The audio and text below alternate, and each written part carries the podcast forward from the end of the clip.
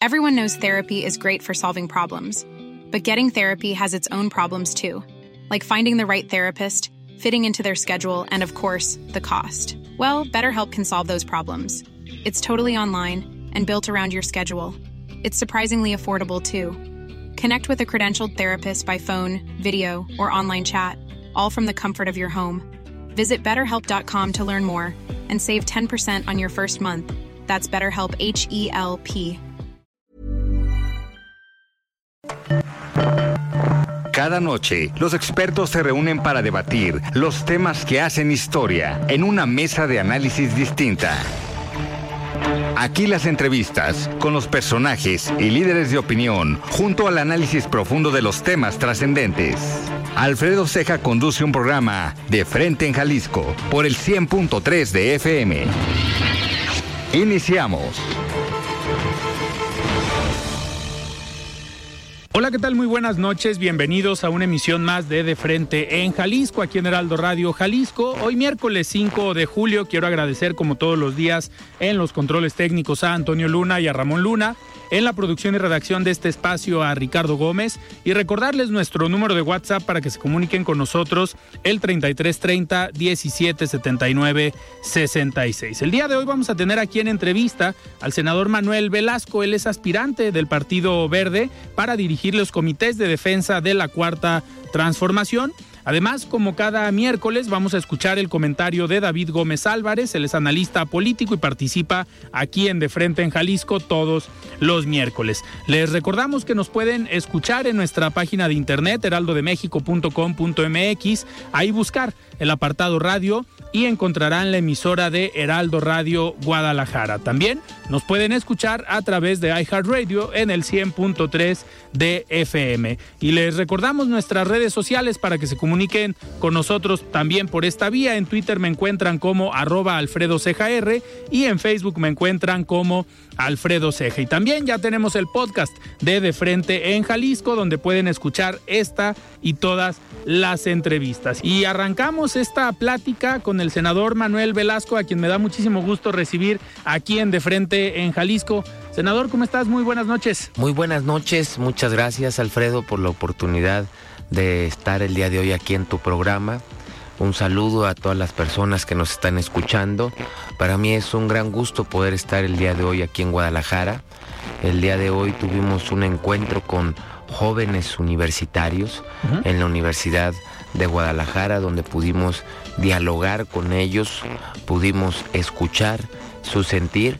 Y es muy importante para nosotros estar cerca de los jóvenes, ya que nosotros representamos una candidatura que representa la renovación generacional, que representa ideas nuevas, que representa ideas para los jóvenes.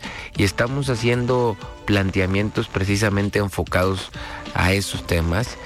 Somos los únicos que estamos planteando una agenda ambiental, una agenda verde, donde las ciudadanas y los ciudadanos se vean realmente identificados en ella. Lo hemos dicho con mucha claridad. Necesitamos una agenda verde enfocada a la conservación, enfocada a la concientización, enfocada al combate a la contaminación, enfocada al cuidado del agua, que es una de las grandes demandas que tienen los ciudadanos en nuestro país, en todas las regiones, en todos los estados y en todos los municipios. Y precisamente el día de hoy hemos venido haciendo estos planteamientos en los diferentes foros en los que hemos participado y vemos que en Jalisco es un estado que tiene un gran potencial, que tiene una gran riqueza cultural, milenaria, un estado que es rico en tradiciones y sobre todo que es un estado que tiene un gran potencial para el desarrollo y para la inversión. Y hoy en día nuestro país tiene una situación inmejorable para atraer inversiones del extranjero, como se ha mencionado a través del nearshoring, donde existe la posibilidad de traer más inversiones por la situación geopolítica y de tensión que han tenido Estados Unidos eh, con China. y Asia y la ubicación geográfica que tiene nuestro país y sobre todo que también tenemos mujeres y hombres aptos y preparados para desempeñar esos, esos trabajos, esos empleos y Jalisco tiene un gran potencial para traer esa inversión. Es muy importante planteamientos a favor de la seguridad, que es una de las grandes demandas que tienen los ciudadanos. Entonces nosotros estamos caminando y recorriendo todo el país, Alfredo, todas las regiones de nuestro país, norte, sur, occidente, el Bajío, el centro del país, y así lo vamos a seguir haciendo, vamos a estar yendo a todos los estados, a hablar con los jóvenes, a hablar con las mujeres, a hablar con los ciudadanos en general para poder representar un proyecto ciudadano, un proyecto donde las ciudadanas y ciudadanos se sientan identificados y estamos viendo que existe muy buena respuesta.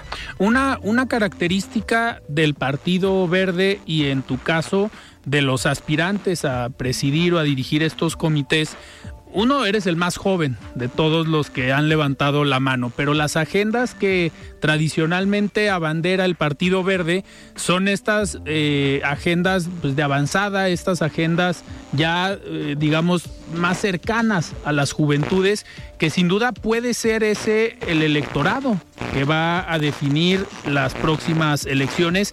¿Es ese mercado en el que hoy estás basando esta fuerza y este proyecto que buscas encabezar? Por supuesto que sí. Nosotros tenemos una agenda progresista, eh, tenemos una agenda que va acorde con la situación que está viviendo no solamente nuestro país, sino el mundo, con los efectos que está teniendo el calentamiento global. Claro. El calentamiento global no es un discurso, es una realidad que estamos viviendo los seres humanos. Así lo puedes constatar como en fechas recientes eh, temperaturas. Tuvimos altas temperaturas. Estuve hace un par de semanas en el estado de Nuevo León y llegábamos a estar a 46 grados. Entonces, eso te habla de que necesitamos tener acciones y medidas oportunas para poder hacerle frente al cambio climático y es precisamente lo que nosotros estamos planteando. Nosotros estamos planteando una agenda que vaya enfocada al cuidado del agua, que es una situación que debemos de atender, de atender con urgencia.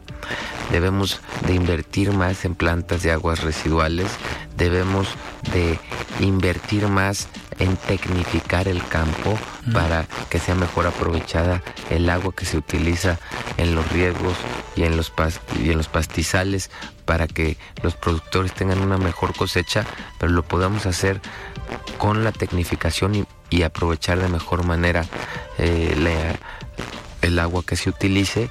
Eh, por supuesto que debemos generar mayor conciencia de cómo utilizar mejor el agua para que no la tiremos, para que realmente se pueda reciclar y se pueda volver a usar. Entonces nosotros eh, tenemos muy claro que tenemos que tener una agenda de conservación, de cuidar los recursos naturales que ya tenemos y se debe de invertir más en el medio ambiente. Tú puedes observar, Alfredo, que desgraciadamente los gobiernos en lo que menos invierten es en el medio ambiente. Es a lo que menos recursos le destinan. Pensando que no es urgente. Pensando que no es urgente y les destinan menos recursos y eh, es a lo que más tijera le meten cuando tienen que recortar el presupuesto y es precisamente donde tenemos que actuar con seriedad, con responsabilidad y tener presupuestos que realmente puedan eh, favorecer al medio ambiente. Esto a ti ya te tocó aplicarlo, fuiste gobernador de un estado con una alta riqueza natural, con un alto patrimonio también cultural y natural y pues sin duda en estos presupuestos, pues sabes cómo aplicar y hacia dónde se debe ir y qué es lo importante y que se debe cuidar en un territorio, ¿no? Es correcto. Nosotros tuvimos la oportunidad de nacer en el sureste de México, de nuestro país, y gobernar un estado muy importante como lo es el estado de Chiapas y ahí implementamos programas de conservación donde tuvimos un programa donde ejercíamos pagos por servicios ambientales a los comuneros que se convertían en guardianes de la selva y nos ayudaban a, preservar los recursos naturales, donde implementamos también una materia de educación ambiental para generar concientización y es lo que todos debemos de impulsar. El medio ambiente va más allá de los colores partidistas, va más allá de la situación que viven eh, los momentos políticos en nuestro país y todos debemos de unirnos en un torno, un objetivo en común que debe ser tener un medio ambiente donde las niñas y los niños podamos heredarle a nuestros hijos, a nuestros nietos, un medio ambiente sano donde podamos mitigar los efectos que hemos tenido tanto el cambio climático como de las contaminaciones, como el desabasto del agua eh, y sobre todo conservar los recursos naturales y las áreas naturales protegidas que ya tenemos, que no se sigan dilapidando y que tengan mayores afectaciones. Esto, esto por un lado en cuanto a lo que se debe heredar a las próximas generaciones, pero también habría que pensar en un, en un mejor país. ¿Cómo, ¿Cuál es tu visión hoy de, México en estos recorridos que has hecho a lo largo y ancho del territorio nacional? ¿Qué te dice la gente? Eh, cuáles son sus preocupaciones y en un segundo plano, cuál es tu visión sobre el México de hoy.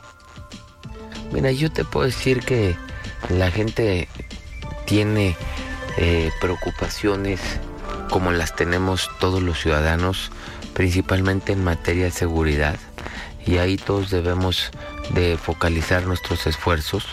Eh, yo de manera muy clara he planteado el tema del mando único, de una mayor coordinación para poder tener resultados más eficientes en materia de seguridad, generar programas de prevención.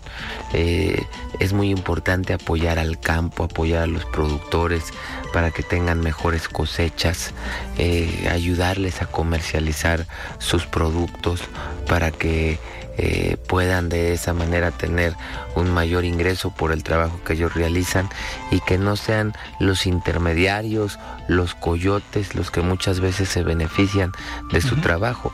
Yo quiero decirte que es muy importante hacer una marca a nivel nacional para que podamos difundirla y promoverla ante el mundo de los productos que se producen en nuestro país y de esa manera ayudarle a los productores del campo a comercializar esos productos.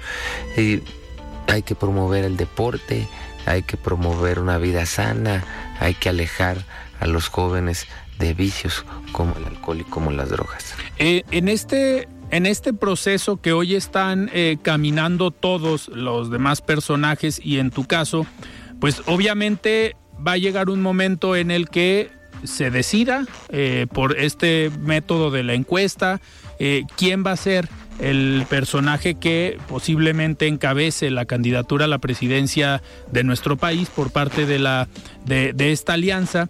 Eh, en caso de ser favorecido con el resultado, me gustaría hacerte una pregunta no hacia el 2024, sino con las problemáticas, con el contexto y con las condiciones que hoy tiene nuestro país, si llegas a ser presidente de México, ¿cómo te gustaría entregar la presidencia en el 2030? ¿Cuál sería tu proyecto de gobierno? ¿En qué te enfocarías? ¿Y qué país estarías entregando?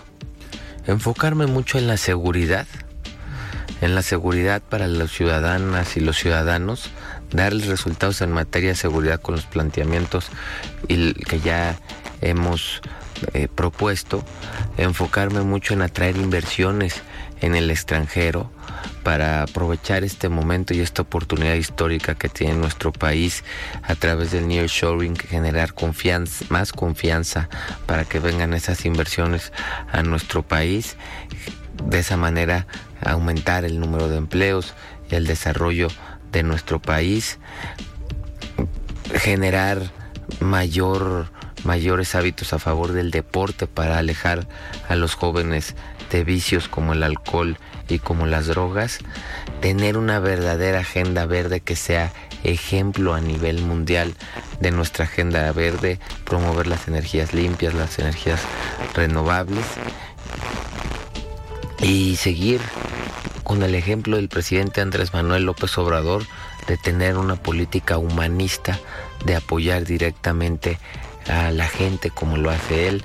Él, como tú sabes, impulsó la agenda de transformación para que se elevara a rango constitucional las becas Benito Juárez, los programas de apoyo y de pensión para los adultos mayores, los programas de apoyo para los discapacitados y elevarlos al siguiente nivel de desarrollo y hacer planteamientos propios que vayan enfocados a apoyar a los jóvenes, a las niñas, a los niños y a las madres solteras. Eh, en este sentido, aparte de la seguridad, ¿cuáles consideras que son estas agendas pendientes? Porque una característica del Partido Verde es que en los periodos electorales siempre, eh, siempre tienen buenas campañas, siempre tienen buenas estrategias tocando temas muy puntuales que a la ciudadanía le preocupan, a diferencia de tal vez otros partidos que se pueden ir a lo general. Una característica del Partido Verde es que son propuestas muy, muy concretas en problemáticas que afectan a la población. ¿Cuáles consideras hoy que son estas agendas pendientes en nuestro país, independientemente del partido en el gobierno? Con mucha claridad. El presidente Andrés Manuel ha hecho un gran esfuerzo y en poco tiempo, porque lleva menos de cinco años, cuatro años y medio, eh, no, cinco, menos de cinco años sí, porque cumple cinco años hasta el primero de diciembre, eh, que lleva en el gobierno, ha logrado cambios muy profundos. Y esos cambios muy profundos deben de continuar. Sin embargo, nosotros debemos implementar más programas y focalizar el desarrollo en ciertos sectores muy específicos. En el planteamiento que te he hecho en materia de seguridad a través del mando único y la coordinación, en el planteamiento de traer más inversión extranjera, en el planteamiento social de apoyar a los jóvenes universitarios con titulación gratuita, a las niñas y a los niños con paquetes escolares cada que inicia el ciclo escolar, apoyar también de manera mensual a las madres solteras que cumplen la doble función de ser padre y madre a la vez, seguir con un programa fuerte en materia de infraestructura, hay que culminar el proyecto del tren Maya, hay que eh, focalizar las grandes obras que ha hecho el presidente Andrés Manuel López Obrador y seguir impulsando las regiones de nuestro país eh, de manera específica de acuerdo a las necesidades que tengan de infraestructura en cada región y en cada estado de la República. Eh, ahorita que hablas de el impulso a estas regiones, eh, a ti te tocó ser gobernador con un presidente, digamos, de otro partido. Y mucho que de lo que se ha criticado o ha hecho falta en nuestro país es precisamente estos proyectos para impulsar de manera equitativa a todas las regiones y que se puedan desarrollar pues de la misma eh, manera. Eh, obviamente al tú ser de un estado del sur del país, si llegas a ser presidente, estarías continuando también con este tipo de apoyos y reimpulsando al sur del país y a tu estado natal, que digo, no tiene nada de malo, todos los presidentes o los gobernadores con sus municipios lo hacen, pero también estarías en esta dinámica de eh, impulsar el sur del país, obviamente sin olvidar las otras regiones. Por supuesto hay que impulsar a todas las regiones, todas las regiones tienen un gran potencial. México es un país diverso que tenemos que entender cuáles son el potencial que tiene cada región de nuestro país. Y algo que ha hecho importante el presidente es también de, él es del sur y tiene un compromiso muy claro con el sureste de México, pero también, por ejemplo, aquí en Guadalajara veo que ya se anunció que se va a hacer la nueva línea. La línea 4. La línea 4, que es un proyecto muy importante. Eh, estuve en Nuevo León, se puso en coordinación con el gobernador para resolver el problema del agua. Entonces, este, sí, por supuesto que hay que seguir apoyando como lo ha hecho el presidente Andrés Manuel al sur y como lo ha hecho también en las demás regiones del país. ¿Y cómo, cómo ves a tu competencia? ¿Cómo ves a los otros personajes eh, que están buscando lo mismo, lo mismo que tú?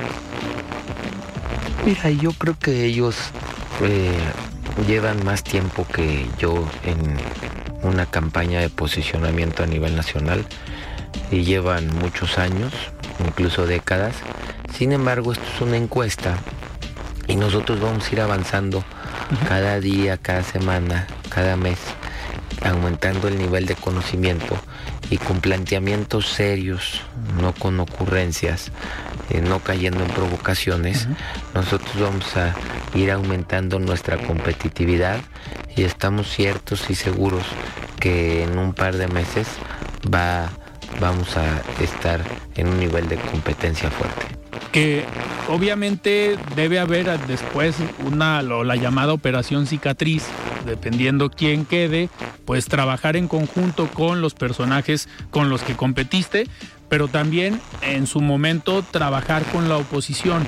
Eh, ¿Te consideras un actor eh, político que le gusta y ve necesario trabajar con la oposición para ahora sí que llegar a todos en cualquier rincón del país? Por supuesto que sí. Mira, en primer lugar quiero decirte que en el tema interno por parte Morena, Verde y Partido del Trabajo, de los tres partidos de la coalición, quiero decirte que firmamos un compromiso donde nos comprometimos a respetar las reglas. Y en el caso concreto nosotros sabremos de respetar ese compromiso. En el caso de la oposición, pues hay que entender que todos somos mexicanos y que ahorita estamos en un proceso donde vamos a contrastar ideas, pero también pasando la elección, nosotros eh, debemos de trabajar por un solo objetivo en común, que es México. Y de los personajes que ves tú enfrente, obviamente te ha tocado trabajar o coincidir en algunos momentos, me refiero enfrente a el, la Alianza Va por México o también Movimiento Ciudadano, pues te ha tocado coincidir en algún momento eh, como gobernador o como senador con algunos de ellos. Eh, ¿Cómo es tu relación? Porque ahorita... Es de respeto, es de diálogo y en muchas, en muchas ocasiones de entendimiento y de acuerdos. Que al final eso es lo que necesita hoy el país yo estoy cierto y estoy seguro que es mejor que trabajemos con menos pleitos y con más acuerdos que sean en beneficio de México. Uno, uno de los temas que eh, también, que ahorita lo, lo estás comentando acerca del nearshoring, pues es necesaria la presencia de México en el exterior. Es necesario que se vea un México fuerte, un México unido, pero un México eh, sobre todo eh, interesado en lo que pasa también en el resto del mundo para generar esta confianza en los inversionistas que puedan llegar eh, a establecerse en las diferentes regiones del país. Tenemos que ir a un corte, pero me gustaría regresando que nos platiques cuál sería tu visión de México en el contexto internacional, cómo visualizas y cómo potencializarías a nuestro país en el exterior no nada más digo porque muchos gobiernos lo han hecho nada más con Estados Unidos por la relación comercial, pero sin duda hay otras regiones eh, del mundo que también valdría la pena. Estamos platicando con Manuel Velasco, él es aspirante del Partido Verde para dirigir los comités de defensa de la Cuarta Transformación. Nosotros vamos a un corte y regresamos.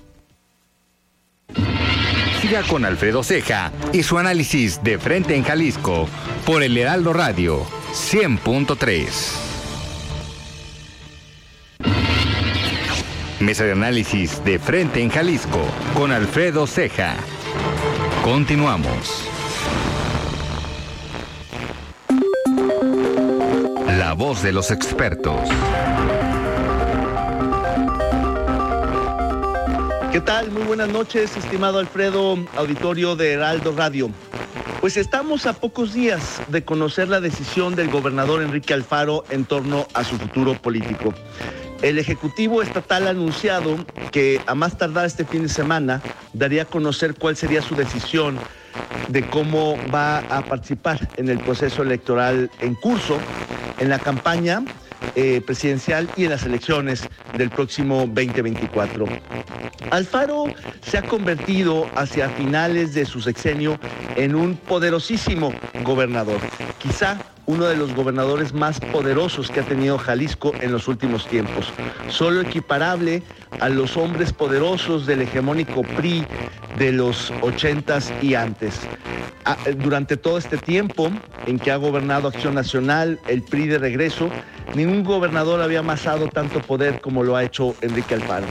No solo por algunas eh, cuestiones circunstanciales, sino también, como diría Ortega Gasset, porque la política es la circunstancia y uno mismo. Pero sobre todo eso, ese, ese azar, ese accidente que le ha beneficiado tremendamente al Alfaro. Alfaro es un gobernador que eh, no tiene pesos, contrapesos y controles democráticos, porque así se han acomodado las, las circunstancias políticas en el Estado. Esas condiciones favorables le permiten aspirar puesto que es un gobernador fuerte que tiene las posibilidades de competir por la candidatura de su partido, de Movimiento Ciudadano, por la, candidatura presidencial. Y al mismo tiempo conducir y hacerse cargo de la sucesión a la gubernatura, que es una de sus preocupaciones. Como se sabe, Alfredo Auditorio, Movimiento Ciudadano ha defendido una posición independiente de no ir ni con el oficialismo, desde luego, con Morena, pero tampoco con la oposición, con la alianza Va por México. Movimiento Ciudadano ha planteado que iría en solitario, que postularían su propio candidato o candidata a la presidencia de la República, que no quieren ir con los partidos de siempre, con los partidos tradicionales. Sin embargo, en un escenario de muchísima polarización, donde todo apunta que el candidato del oficialismo será Claudia Sheinbaum o Marcelo Ebrard, y en el lado opositor Xochitl Galvez, en ese escenario tan polarizado, tan eh, crispado, se antoja difícil que una tercera opción pueda ser atractiva. Sin embargo, Hey, I'm Ryan Reynolds. Recently, I asked Mint Mobile's legal team if big wireless companies are allowed to raise prices due to inflation. They said yes. And then when I asked if raising prices technically violates those onerous 2-year contracts, they said, "What the f*** are you talking about? You insane Hollywood ass." So to recap, we're cutting the price of Mint Unlimited from $30 a month to just $15 a month. Give it a try at mintmobile.com slash switch. $45 up front for three months plus taxes and fees. Promo for new customers for limited time. Unlimited more than 40 gigabytes per month. Slows. Full terms at mintmobile.com. Everyone knows therapy is great for solving problems. But getting therapy has its own problems too. Like finding the right therapist, fitting into their schedule, and of course, the cost. Well, BetterHelp can solve those problems. It's totally online and built around your schedule. It's surprisingly affordable too. Connect with a credentialed therapist by phone, video, or online chat, all from the comfort of your home.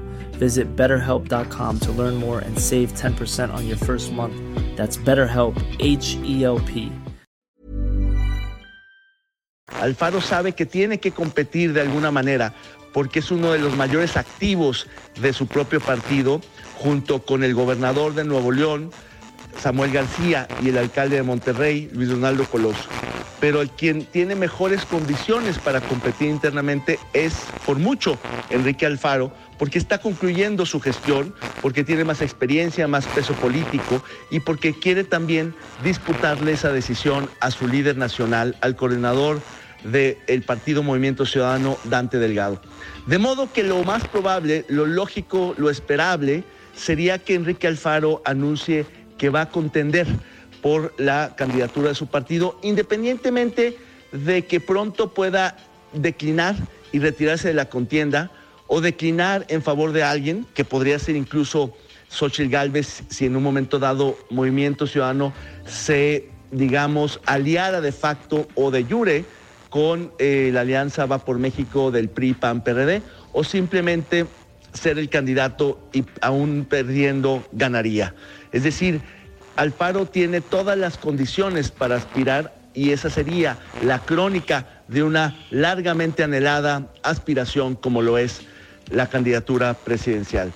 Pero por supuesto siempre está la posibilidad de que se quede en Jalisco, de que no pida licencia, de que termine su mandato y en ese sentido eh, aproveche estas condiciones favorables de mucho poder para ser el hombre fuerte de Jalisco hasta el último día de su sexenio.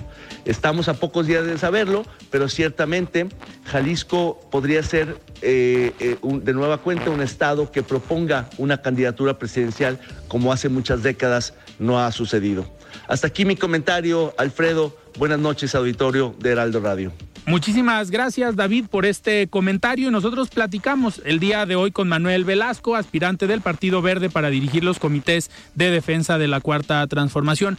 Manuel, platicábamos o te, te comentaba antes de irnos a un corte sobre tu visión y cómo impulsarías a México en el extranjero para que de nueva cuenta se voltee a ver a México aprovechando este contexto del que hablabas acerca del nearshoring. Mira, México es un país que tiene un gran potencial. México tiene tratados de libre comercio con más de 12 países. Tiene tratados de libre comercio con Estados Unidos, con Canadá, con Europa. Tiene, tenemos eh, más ingenieros per cápita que Estados Unidos. Tenemos gente, mujeres y hombres preparadas y preparados. Tenemos un gran potencial. Lo que nosotros vamos a hacer es intensificar la promoción de nuestro país para que esas inversiones vengan a México, para que esas inversiones vengan a Jalisco y vengan a todas las regiones de nuestro país. Estamos, como te lo dije, ubicados en una en una ubicación geográfica inmejorable. Somos vecinos del país que más consume en el mundo, que es Estados Unidos. Entonces también es importante promover de manera más intensa nuestro país en el mundo. Eh, caso concreto, también para el turismo. Eh, necesitamos, los hoteleros pagan un impuesto sobre el hospedaje. Bueno, pues debe de estar, eh, debemos de establecer un fideicomiso para platicar junto con los empresarios hoteleros y lanzar campañas de difusión de nuestro país a nivel mundial. Ok, ese sería en, un, en un aspecto creo importante para potencializar a nuestro país aprovechando el contexto que se está viviendo. A ver, la intención de venir a Guadalajara hoy, eh, comentabas al inicio del programa, te reuniste con la comunidad de la Universidad de Guadalajara. Eh, ¿qué, te, ¿Qué te comentaron las autoridades y entiendo que también estuvieron estudiantes de la universidad o jóvenes. Eh, ¿Cuál fue su sentir? Porque al final el Partido Verde aquí en Jalisco se ha manejado siempre aparte. al final en, en, lo nacional hay una alianza, el Partido Verde, Morena, el Partido del Trabajo, pero aquí en Jalisco el Partido Verde tiene su propio rumbo, tiene su agenda y ha jugado un papel interesante de no conflictuarse, de no eh, pelearse con diversas instituciones y una de ellas es la Universidad de Guadalajara. ¿Cómo te recibió la comunidad universitaria? Mira, quiero decirte que el día de ayer estuvimos en Puerto Vallarta, en donde nos, nos reunimos con ambientalistas, nos reunimos con empresarios, nos reunimos con ciudadanos en general. El día de hoy por la mañana eh, llegamos aquí a Guadalajara y a mediodía tuvimos este, encuentro con jóvenes universitarios y académicos de la Universidad de Guadalajara. Para mí fue un encuentro muy interesante donde pudimos a, dialogar de diversos temas. Dialogamos de medio ambiente, dialogamos de cómo generar empleo, de las inversiones que requiere nuestro país.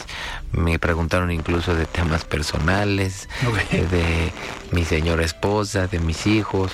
Eh, en fin, fue un, un, diálogo muy enriquecedor para mí de diversos temas eh, en general.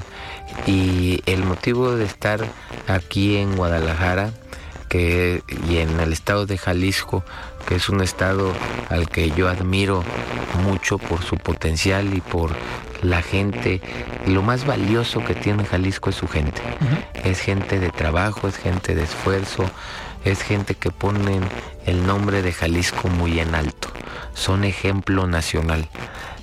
Y para mí es muy importante poder estar cerca de Jalisco, poder estar cerca de sus ciudadanos y poder estar cerca de los jóvenes, escucharlos y dialogar con ellos. Te reuniste también, vimos en tus redes sociales, con el gobernador del estado. ¿Cómo, cómo te fue en este encuentro? Muy bien. Eh, yo tuve la oportunidad de ser gobernador un breve tiempo. Eh, vine a su protesta, a su toma de protesta cuando él fue gobernador. Eh, así también como tuve una relación de mucha amistad, que en paz descanse Aristóteles, que fuimos gobernadores juntos, fui diputado federal con su señor padre. Y con el gobernador es un gobernador que siempre se puede dialogar y escuchar. Y tuvimos una muy buena reunión y productiva plática. posiblemente van a competir ambos. El gobernador, al parecer, el fin de semana define si compite o no. Es una posibilidad. Si yo gano la encuesta, que quiero decirte que a lo largo de mi vida soy una persona que sé ganar elecciones. He ganado con contundencia en los procesos electorales que he competido. Y, y si él decide participar, eh, por supuesto que podríamos encontrarnos en la contienda. Se van a poner buenos los debates se van a poner buenos los debates y el contraste de ideas. Perfecto. Y a ver, hablando de temas locales, el Partido Verde, aquí lo comentaba ahorita, tiene su propia agenda, ha jugado un papel importante en las últimas elecciones el Partido Verde, posicionándose en municipios eh, pues importantes del estado. Hoy tienen una fuerte presencia en el municipio en el que estuviste ayer en Puerto Vallarta eh, con Luis Munguía, que es el actual. Luis Munguía es un joven extraordinario que sin duda alguna eh, va a ganar en Puerto Vallarta el próximo año.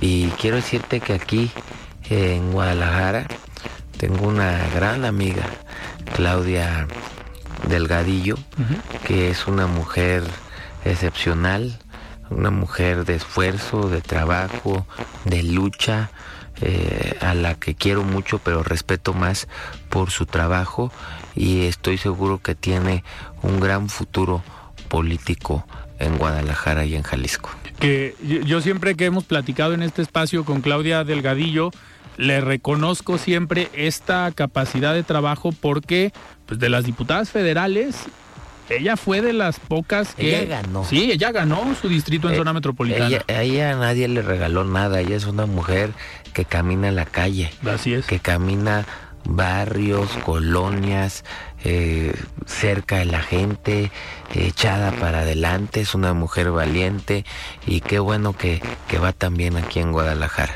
Y, como tú bien lo mencionas, ella ganó en el pasado proceso. Así es. Y a ver, otro de los personajes que hoy o llevan recientemente su ingreso al Partido Verde eh, Cleopatra Sandoval, la hermana de Aristóteles. Pues yo, te, yo te mencionaba que yo tuve una relación muy cercana, de mucho cariño con Aristóteles. Platicábamos mucho, eh, comíamos, nos frecuentábamos, eh, intercambiábamos opiniones, ideas. Un gran ser humano, una gran persona. Muy triste y muy lamentable lo que sucedió. Y Cleopatra que es su hermana, pues es una mujer excepcional, es una mujer de trabajo, es una mujer inteligente, es una mujer que sin duda alguna tiene más eh, futuro en su vida política que desea hacer aquí en Guadalajara, en Zapopan o donde ella lo decida hacer y yo ahí estaré junto a ella. Hay, hay muchos perfiles hoy en el Partido Verde que sin duda pues van a levantar la mano por las presidencias municipales, pero también por la gubernatura. Y algo que ha caracterizado al Partido Verde en las últimas elecciones para gobierno del estado es que siempre hacen fichajes interesantes o personajes que a lo mejor no han participado directamente en el Partido Verde, pero que tienen una trayectoria política, que pueden ser buenos candidatos y que al final pues logran eh, posicionar al Partido Verde en la elección estatal y lo han hecho también en los municipios. eh, siempre el candidato a la presidencia tiene esta capacidad o el poder de eh, palomear las candidaturas Mira, o por lo menos aquí, influir. Aquí en Jalisco vamos a ir con las mejores mujeres y los mejores hombres. Y nosotros vamos a hacer un proceso similar al que se está haciendo a nivel nacional, Ok. en donde hagamos encuestas y veamos cuál es la evaluación y el sentir ciudadano para poder ir con los con las o los candidatos que la ciudadanía quiera. En el caso de Jalisco, se sigue o se seguirá trabajando de manera independiente. No hay posibilidad de concretar una alianza. Existen ambas posibilidades. Ok. No vamos a descartar ningún escenario. No vamos a cerrarle la puerta a ningún escenario. Ningún escenario es Morena y Partido del Trabajo o cualquier otro Va- partido. vamos a analizar. Se pudiera con Movimiento Ciudadano. No, mira, nosotros vamos a analizar cuáles son las encuestas, cuál es el sentir de la gente y cuáles son los perfiles que la gente quiere. Y Perfecto. con esos perfiles vamos a ir. Y a ver, ya, ya casi estamos terminando, pero ¿cómo, cómo te sientes en este recorrido? Muy contento, muy echado para adelante. Yo cuando le entro, le entro con todo y sin miedo a los retos que la vida te pone. Este es un reto. Eh, estoy acostumbrado a luchar contra la adversidad. No es la primera ni la última vez que entraré en un proceso donde voy a ir de abajo hacia arriba, pero tengo confianza que tengo planteamientos mejores que mis compañeras y mis compañeros que están participando y que en el sentir que vayamos avanzando con la ciudadanía vamos a ir creciendo día con día y semana con semana. ¿Y a dónde vas después de Jalisco? ¿Cuáles son los estados Mañana, que siguen? mañana voy a Puebla. Mañana vas a Puebla. Mañana voy a estar en Puebla. El viernes voy a estar en, en Querétaro. El viernes. Y probablemente el sábado en Tabasco. Al final todos los días vas a tener actividad. Todos los días estamos en actividad. ¿Qué, qué- si tuvieras que definir a nuestro país, eh, ¿cómo lo definirías? Es un mosaico de cultura, de diversidad, de historia, de tradición, con un potencial enorme y lo más valioso que tiene México son sus mujeres, sus hombres de trabajo. Uno, una de las problemáticas y que ha sido una de las agendas del presidente de la República y me atrevo a decir que por esa agenda eh, pues prácticamente llega a la presidencia que fue el combate a la corrupción. Eh, ¿Cómo ves el problema de la corrupción en nuestro país? ¿Crees que ha hecho falta, digamos, mandar mensajes todavía más contundentes, más de los que ya hay? Digo, porque hoy tenemos Mira, detenido hay al exfiscal. Yo creo que hay que fortalecer siempre la autonomía de los órganos de fiscalización, la Auditoría Superior de la Federación, las fiscalías autónomas eh, que existen en nuestro país y yo se- seguiré siendo un impulsor de la autonomía de estos órganos que son los que van a ser garantes de generar mayor transparencia. Como ahorita que hablas de transparencia como senador, pues te tocó ser parte o vivir este proceso con el INAI. ¿Cómo, cómo va el tema y cómo lo ve Manuel Velasco? Bueno, pues este es importante que se logre un acuerdo para que el INAI pueda operar como requiere. ¿Y ves posibilidades que se dé Yo creo que siempre, próximamente? yo creo que siempre que se debe estar abierto al diálogo y a buscar el cómo sí y no el cómo no. Estar- estaríamos esperando, esperando eso. Uno de los eh, temas que ha sido agenda también del Partido Verde son los derechos humanos. Y desde hace algunos años en México, en distintos hechos, eh, hemos visto cómo algunas corporaciones policíacas de seguridad pública, el ejército mexicano, eh, pues eh, han puesto en entredicho el cumplimiento de los derechos humanos. ¿Es una agenda prioritaria y es un tema clave para Manuel Velasco el respeto a los derechos humanos? Por supuesto que sí, fíjate que eh, nosotros cuando estuvimos al frente de la gobernatura de Chiapas, tú sabes que Chiapas tiene 654 kilómetros de frontera con Guatemala y siempre este, fuimos, tuvimos una política de absoluto respeto a los derechos humanos de nuestras hermanas y hermanos migrantes que transitan día con día por nuestro territorio nacional. Construimos seis albergues para atender a niñas, niños y mujeres migrantes y los derechos humanos, no importa el cargo que desempeñes, todos debemos de procurar que siempre se respeten los derechos humanos de las personas.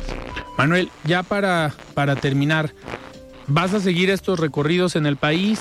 Y voy a regresar ¿Regresas a a Jalisco? ¿Cuándo regresas a Jalisco? Bueno, ahorita estamos en una etapa de recorrer todos los estados de la República Mexicana.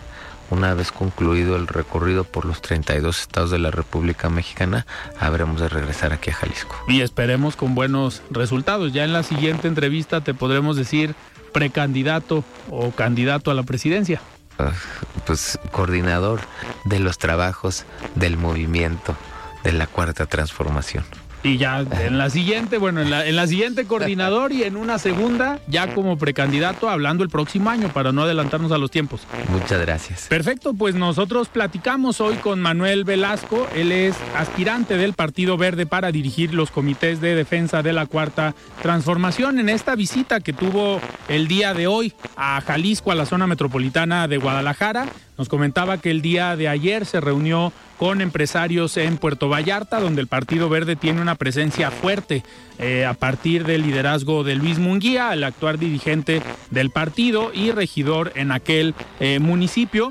Y el día de hoy pues se reunió Manuel Velasco con la comunidad universitaria y las autoridades de la Universidad de Guadalajara en el Paraninfo y ha tenido pues estos recorridos en las últimas semanas y algo que debemos eh, comentar también es que Jalisco se ha convertido en estas últimas semanas en una pasarela de personajes que aspiran en un futuro a la presidencia de la República. Distintos personajes que han levantado la mano para la presidencia de México. Es el caso de Manuel Velasco. Hace unos días también estuvo aquí con nosotros Ildefonso Guajardo. Hace la semana pasada, también el lunes de la semana pasada, estuvo Xochitl Galvez, que ha generado bastante, bastante eh, polémica y bastante información en los últimos días. El próximo fin de semana viene a Guadalajara Claudia Sheinbaum. Entonces, el panorama electoral viene, viene bastante, bastante eh, fuerte. Van a tener estos recorridos todos los personajes, ya sea de la Alianza Va por México o de este nuevo grupo que se formó junto con la sociedad civil, el Partido Revolucionario Institucional, el Partido Acción Nacional y el Partido de la Revolución Democrática, pero también los personajes o las llamadas corcholatas eh, que ya en su mayoría han visitado Jalisco. Vino el exsecretario de Gobernación, vino Claudia Sheinbaum, que viene próximamente también. Pues eh, pareciera que Jalisco es un estado importante para los personajes que aspiran a dirigir nuestro país. Vamos a seguir muy muy atentos y también atentos a lo que pues posiblemente el gobernador del estado, Enrique Alfaro, anuncie este fin de semana. Eh, todo indica que el fin de semana decidirá si competirá por la presidencia de México o sigue como gobernador del estado. Lo platicábamos ahorita con Manuel Velasco que eh, tal vez les toca competir a ambos personajes, uno como exgobernador de Jalisco y otro como exgobernador de Chiapas. Entonces, el 2024 ya empezó y también no hay que olvidarnos de los temas locales, de lo que se acaba de aprobar en el Congreso del Estado con esta eh, reforma o esta ley que tiene que ver con temas de paridad. Vamos a platicar el día de mañana eh, jueves con Claudia Murguía, ella es la coordinadora de diputados locales del Partido Acción Nacional y el viernes vamos a platicar también con la diputada local de Movimiento Ciudadano Claudia Salas. Eh, estamos también por confirmar si eh, tenemos una plática con Mara Robles del Partido Hagamos con la intención de que usted que nos escucha tenga todos los puntos de vista, tanto de las diputadas y los diputados que votaron a favor como de los personajes que votaron en contra. Pero pues se nos acabó el tiempo. Nosotros nos despedimos y nos escuchamos el día de mañana. Yo soy Alfredo Ceja. Muy buenas noches. Alfredo Ceja los espera de lunes a viernes para que junto con los expertos y líderes de opinión analicen la noticia y a sus protagonistas. Esto fue De Frente en Jalisco, otra exclusiva de El Heraldo Radio.